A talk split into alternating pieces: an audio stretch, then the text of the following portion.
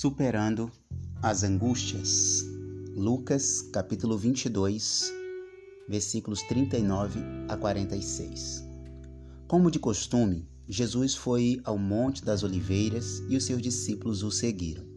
Chegando ao lugar, ele disse: Orem para que vocês não caiam em tentação. Ele se afastou deles a uma pequena distância, ajoelhou-se e começou a orar. Pai, se queres, afasta de mim este cálice. Contudo, não seja feita a minha vontade, mas a tua. Apareceu-lhe um anjo do Senhor que o fortalecia.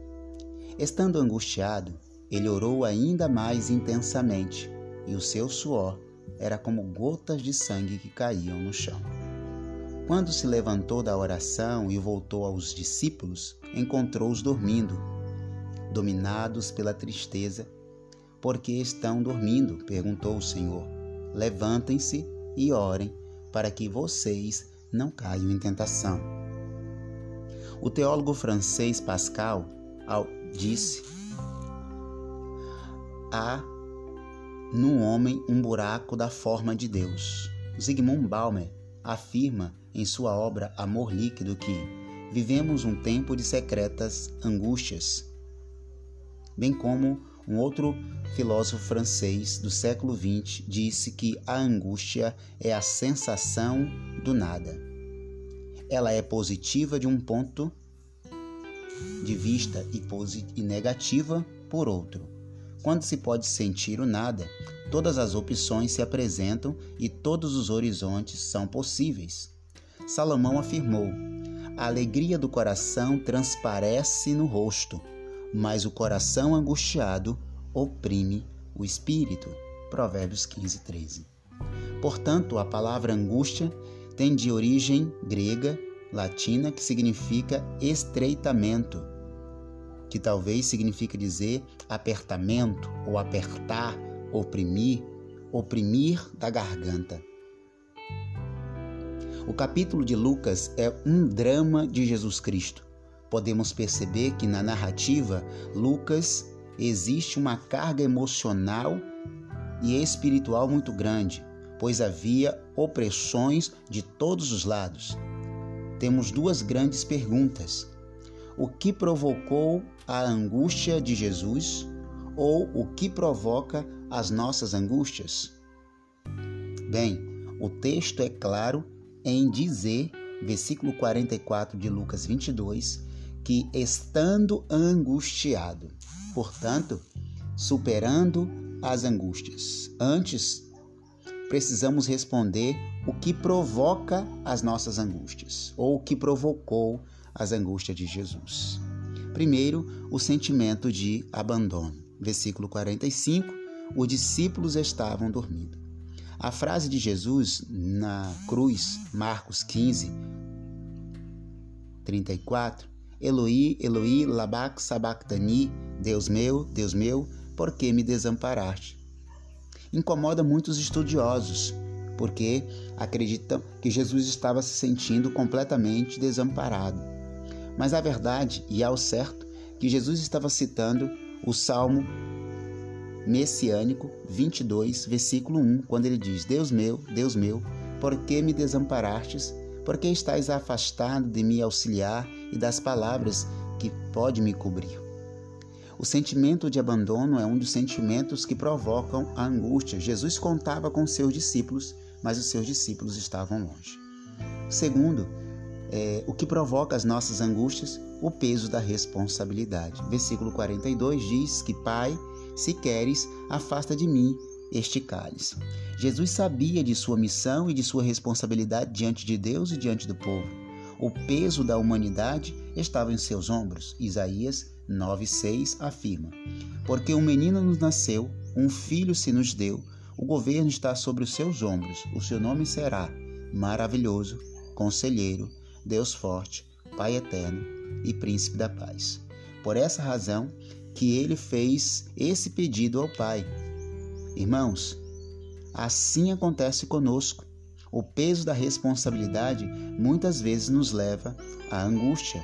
o peso da responsabilidade de cuidar da família, de cuidar da igreja, do trabalho, das pessoas. Terceiro, que provoca as nossas angústias, a fragilidade de ser humano. Jesus aqui, mais do que nunca, é uma pessoa, uma pessoa humana, levando lembrando que ele se esvaziou ou esvaziou-se a si mesmo, vindo a ser servo. Filipenses 2 diz que tudo isso para atingir o mais alto nível de humanidade e para compreender os homens. Isso aconteceu para que nós pudéssemos entender que Jesus era humano. A fragilidade de ser humano levou à angústia, ao estresse, ao medo, à depressão, à tristeza, à dor. O autor aos Hebreus, capítulo 5, versículo 7, diz que Jesus ofereceu súplicas e orações com lágrimas a Deus para livrá-lo da morte. Diz assim o texto. Durante os seus dias de vida aqui na terra, Jesus ofereceu orações e súplicas em alta voz e com lágrimas àquele que poderia salvar da morte, sendo ouvido por causa da sua relevante submissão. Embora sendo filho, ele aprendeu a obedecer por meio daquilo que sofreu, e uma vez aperfeiçoado, tornou-se a fonte de vida eterna, salvação para todos os que lhes obedecem, sendo designado por Deus sumo sacerdote, segundo a ordem de Melquisedeque. Hebreus capítulo 5, 7 a 10. Portanto, o pedido de Jesus não é me salva da cruz, mas me salva para a cruz. Caio Fábio. Quarto e último lugar, o que provoca as nossas angústias? O peso do pecado da humanidade. No caso de Jesus, nosso, o nosso peso, o peso do pecado. O seu suor era como gotas de sangue que caiu no chão.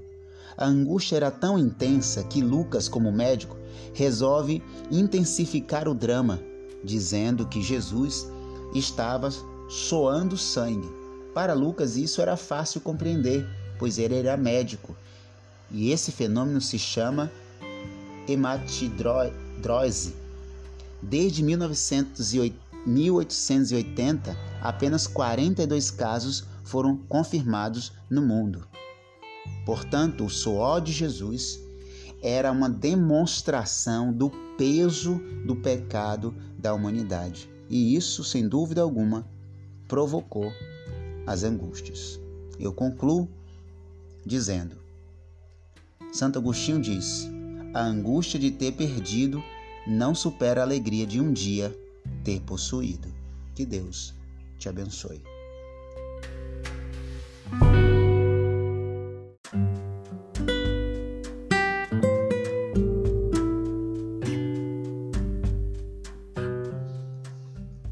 Graça e paz, irmãos, é um prazer mais uma vez estar aqui com vocês para compartilhar a palavra de nosso Deus. Hoje o texto de nossa reflexão é Abacuque, capítulo 3, versículo 17 ao versículo 19. Entretanto, precisamos conhecer um pouco deste profeta. Abacuque viveu em uma época de grandes incertezas morais e espirituais. A crise social abalava a sociedade do seu tempo. Ele então nos oferece uma jornada espiritual de um homem que vai da dúvida à adoração, da incerteza à fé, da angústia à segurança em Deus. O autor parece ser uma pessoa imbuída de grande senso de justiça que não o permite ignorar a violência vigente da época.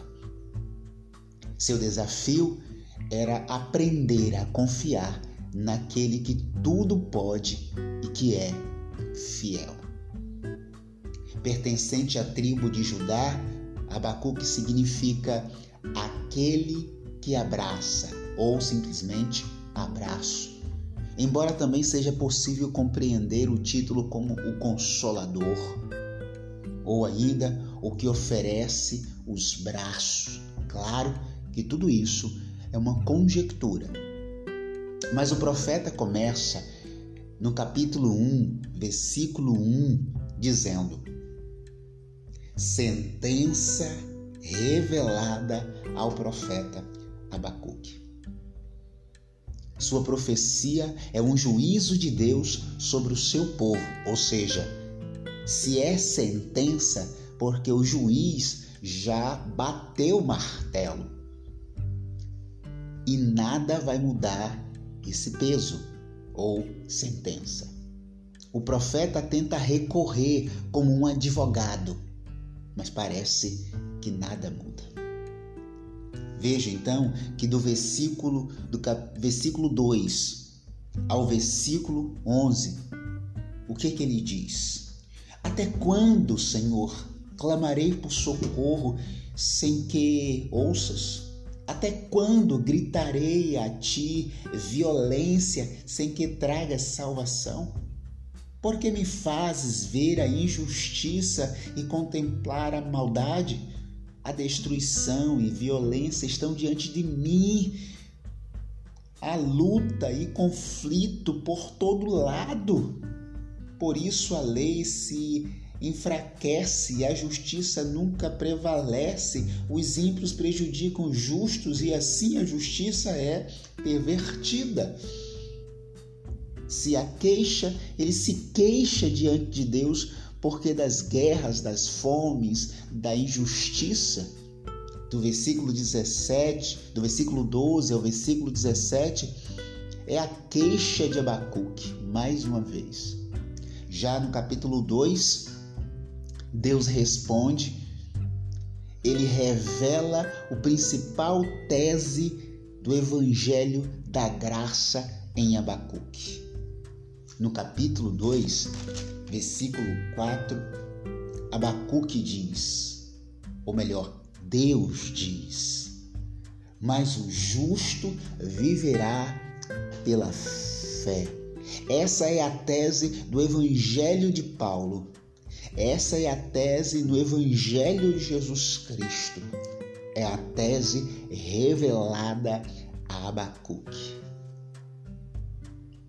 Paulo, falando aos Romanos no capítulo 1, versículo 17, afirma: Porque nele se descobre a justiça de Deus de fé em fé, como está escrito, mas o justo viverá pela fé. Assim como o autor aos Romanos, no capítulo 10, versículo 38, nos diz: Mas o justo viverá pela fé, e se retroceder, não guardarei dele, ou não agradarei dele. Vejam então que a tese de Abacuque, Deus revelando a ele, é que o justo viverá pela. Em outras palavras, que em meio às circunstâncias adversas que vocês vão passar, que eu estou conduzindo vocês para uma terra, para um povo desobedientes, rebeldes, ímpios, mas vocês vão aprender. O justo vai viver pela fé. Depois de ouvir a resposta de Deus e entender os seus propósitos, Abacuque reage de forma a apresentá-lo uma oração de forma de cânticos, hino e louvor a Deus. Ele compreendeu que o servo de Deus deve buscar intensamente viver pela fé e confiar na soberania de Deus. É aí que no capítulo 3, Abacuque faz uma oração linda e espetacular. E é a partir do verso 17 ao verso 19 que nós extraímos lições extraordinárias. E aqui tem um tema para nossa reflexão. Por um olhar otimista da vida. Por um olhar otimista da vida. Em meio a este caos, olha, veja o que, que Abacuque nos ensina. Versículo 17 ao versículo 19 do capítulo 3. Mesmo não florescendo a figueira e não havendo uvas nas videiras, mesmo falhando a safra de azeitonas, não havendo produção de alimentos nas, nas lavouras, nem ovelhas no curral, nem bois nos estábulos, Ainda assim eu exaltarei no Senhor e me alegrarei no Deus da minha salvação. O Senhor, o soberano, é a minha força. Ele faz os meus pés como do servo, faz-me andar em lugares altos. Por um olhar otimista da vida, no meio do caos, ele entende a grandeza de Deus. Há quatro lições preciosas sobre esse olhar otimista da vida. Eu sei que nós temos vivido dias difíceis, mas parece que o livro de Abacuque é uma revelação contemporânea para os nossos dias de caos. Por isso, meu amigo, meu irmão, que ouve esse podcast, por favor, entenda que é possível ter um olhar otimista em meio a essa situação. Primeiro, alegrando-se para além das circunstâncias. Se você quer ter um olhar otimista da vida, alegre-se para além das circunstâncias. Vejam que no versículo 18, Abacuque diz: Todavia, no entanto, eu me alegrarei no Senhor, exultarei. Alegria é sentir grande prazer, ter grande alegria, se manifestar em Deus. No final do seu livro, Abacuque nos apresenta uma profunda declaração de fé, mesmo depois de se perceber enquanto o mundo estava se desfazendo, mesmo sabendo que não mudaria a sentença divina. Assim, ele afirma que vai alegrar-se para além das circunstâncias, ou seja, independentemente do que está acontecendo, ele vai se alegrar em Deus e vai exaltar o seu nome. Provérbios capítulo 17, versículo 22 diz assim: O coração alegre serve como remédio, mas o espírito abatido seca até os ossos. Neemias capítulo 8, versículo 10 diz: Disse-lhe mais: Ide, comei as gorduras e bebei as doçuras, e enviai porções aos que não têm nada preparado para si, porque este dia é consagrado ao Senhor. Portanto, não vos entristeçais, porque a alegria do Senhor é a nossa força. Meu querido irmão, amigo, a alegria do Senhor é a nossa força. Às vezes nós nos pegamos pensando e olhando para a circunstância, para o momento, para a coisa em si, mas é preciso nos alegrarmos para além da coisa em si, do momento. Claro que eu posso ficar triste, claro que algumas coisas adversas acontecem, sim, mas o que Abacuque está nos dizendo é: a sentença já havia feito, o que ele tinha que fazer era viver. Então, se na sua vida você entende que o martelo foi batido, viva os dias que você tem para viver na alegria do Senhor, porque a alegria do Senhor é a nossa força. Segundo, de que forma podemos ter um olhar otimista da vida? Vivendo sobre a força de Deus e não sobre a nossa. Versículo 19a diz assim: O Senhor é a minha força. Viver sobre a força de Deus para obter uma visão otimista da vida se faz necessário, pois devemos ser dependentes de Deus e daquilo que ele nos tem ou tem para nós. O profeta queria, porque queria que Deus fizesse justiça do seu jeito e não do jeito de Deus. Mas Deus queria tratar o povo e com o povo e no povo. E para isso ele usou um povo ímpio para tratar o santo.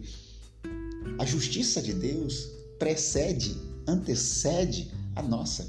A justiça de Deus é diferente do conceito de nossa justiça. Depois ele compreendeu que não é por força e nem por violência, é pelo espírito, diz o próprio Senhor por meio de Zacarias capítulo 4. Deus escreve certo por linhas certas. Deus tem mecanismos de tratar com seu povo. Ele trata. Mas do jeito que ele trata, ele está conosco lá no tratamento. Do jeito que Deus trata, às vezes nos joga até numa fornalha, mas ele é o quarto homem. Às vezes, aparentemente, Deus nos coloca numa cova de leões, mas ele está lá na cova conosco. Ele nos leva para o mar, mas ele anda sobre o mar e segura em nossas mãos. Entenda que viver sobre a nossa força é ser fraco e viver sobre a força de Deus é ser inteligente e espiritual.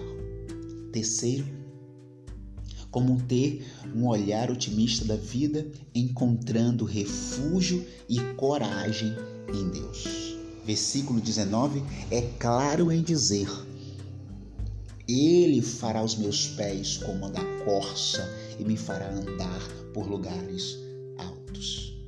O profeta descreve um quadro grave de fome, no capítulo 3, versículo 17. Mesmo assim, ele exulta no Senhor. Versículo 18. Eis a razão. Ele me fará os pés como a da corça me fará andar por lugares altos. A corça era um animal típico daquela região.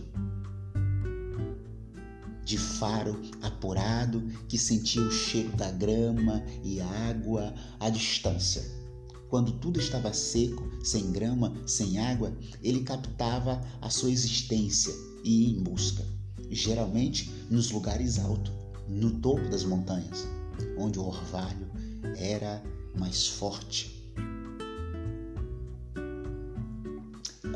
Fortes garras, ele buscava, escalava, subia a montanha em busca de alimento. O profeta diz que Deus lhe daria e nos daria as garras fortes para escalar as montanhas para encontrarmos alimento? Não lhe daria um maná especial, mas lhe capacitaria para subir em lugares altos. O Salmo 91, versículo 1, 2 e 3 diz assim: Direi ao Senhor: Ele é meu Deus, o meu refúgio, a minha fortaleza, e nele confiarei, porque ele me levará, me livrará do laço do passarinheiro e da peste perniciosa. O Senhor é o meu refúgio, a minha fortaleza. Se você quer olhar para a vida com a dimensão otimista, encontre refúgio e coragem em Deus. Se for necessário, Ele vai te fazer andar em lugares altos. Às vezes, queridos, para nós entendermos a dimensão de quem é Deus em nossas vidas, Ele nos leva para o deserto. E Ele fez isso com seu próprio Filho Jesus Cristo. Ele fez isso com Jesus quando, Mateus capítulo 4, quando Jesus vai ser tentado, o Espírito Santo estava com ele. É preciso encontrar em Deus refúgio. É preciso encontrar em Deus coragem. Deus não nos deu um espírito de covardia, mas de poder, coragem e equilíbrio, segundo Timóteo 7, 1, 7. Por essa razão, Deus fará e falou várias vezes para Josué, no capítulo 1, de 1 a 9. Seja forte e corajoso. Seja forte e corajoso. Você que ouve, que vê, que está nesse momento passando por situações adversas. Tenha um olhar otimista em Deus, encontrando nele refúgio e coragem. Terceiro e último lugar. Orando e cantando a Deus. O quarto princípio hoje é: você pode ter um olhar otimista da vida orando cantando. No versículo 1 do capítulo 3 de Abacuque, você pode ver que diz assim: oração de Abacuque, uma confissão. Esta é a oração do profeta feita na forma de hino. Há quem diga que quem canta os seus males espanta. Eu diria: quem canta a Deus encanta. Vejam que o mesmo profeta que por duas vezes se queixa diante de Deus, por duas vezes Deus lhe responde. Sua maior queixa era por que Deus tolerava os babilônios. Um povo cruel, um povo mau. Necessários, às vezes, queridos, é necessário orar mais e reclamar menos. Precisamos cantar mais e reclamar menos. É fundamental para termos um olhar otimista da vida. É isso que o profeta necessitava. E era isso que Deus estava lhe ensinando. Tenha um olhar otimista da vida por mais trágica que ela seja. O profeta nos ensina que algo extraordinário, extraordinário, ainda que a figueira não floresça, ainda que não haja nada, nada disso, ainda que o Covid não passe, ainda que a vacina não seja total forma de combater isso. Ainda assim, ele vai nos ensinar quatro lições. Eu me alegrarei além das circunstâncias. Eu vou viver sobre a força de Deus e não sobre a minha força. Eu vou encontrar nele refúgio e coragem. E ainda assim, eu vou orar e cantar em Deus. Que Deus te e nos abençoe. Deus abençoe. Bendito Deus e eterno Pai que estás nos céus. Abençoe a cada um dos meus irmãos e amigos que ouvirão e que essa mensagem seja edificada sobre suas vidas, transformada e que eles sejam transformados. Que nenhuma circunstância possa abalar a fé, o amor, a vida deles, no nome de Jesus.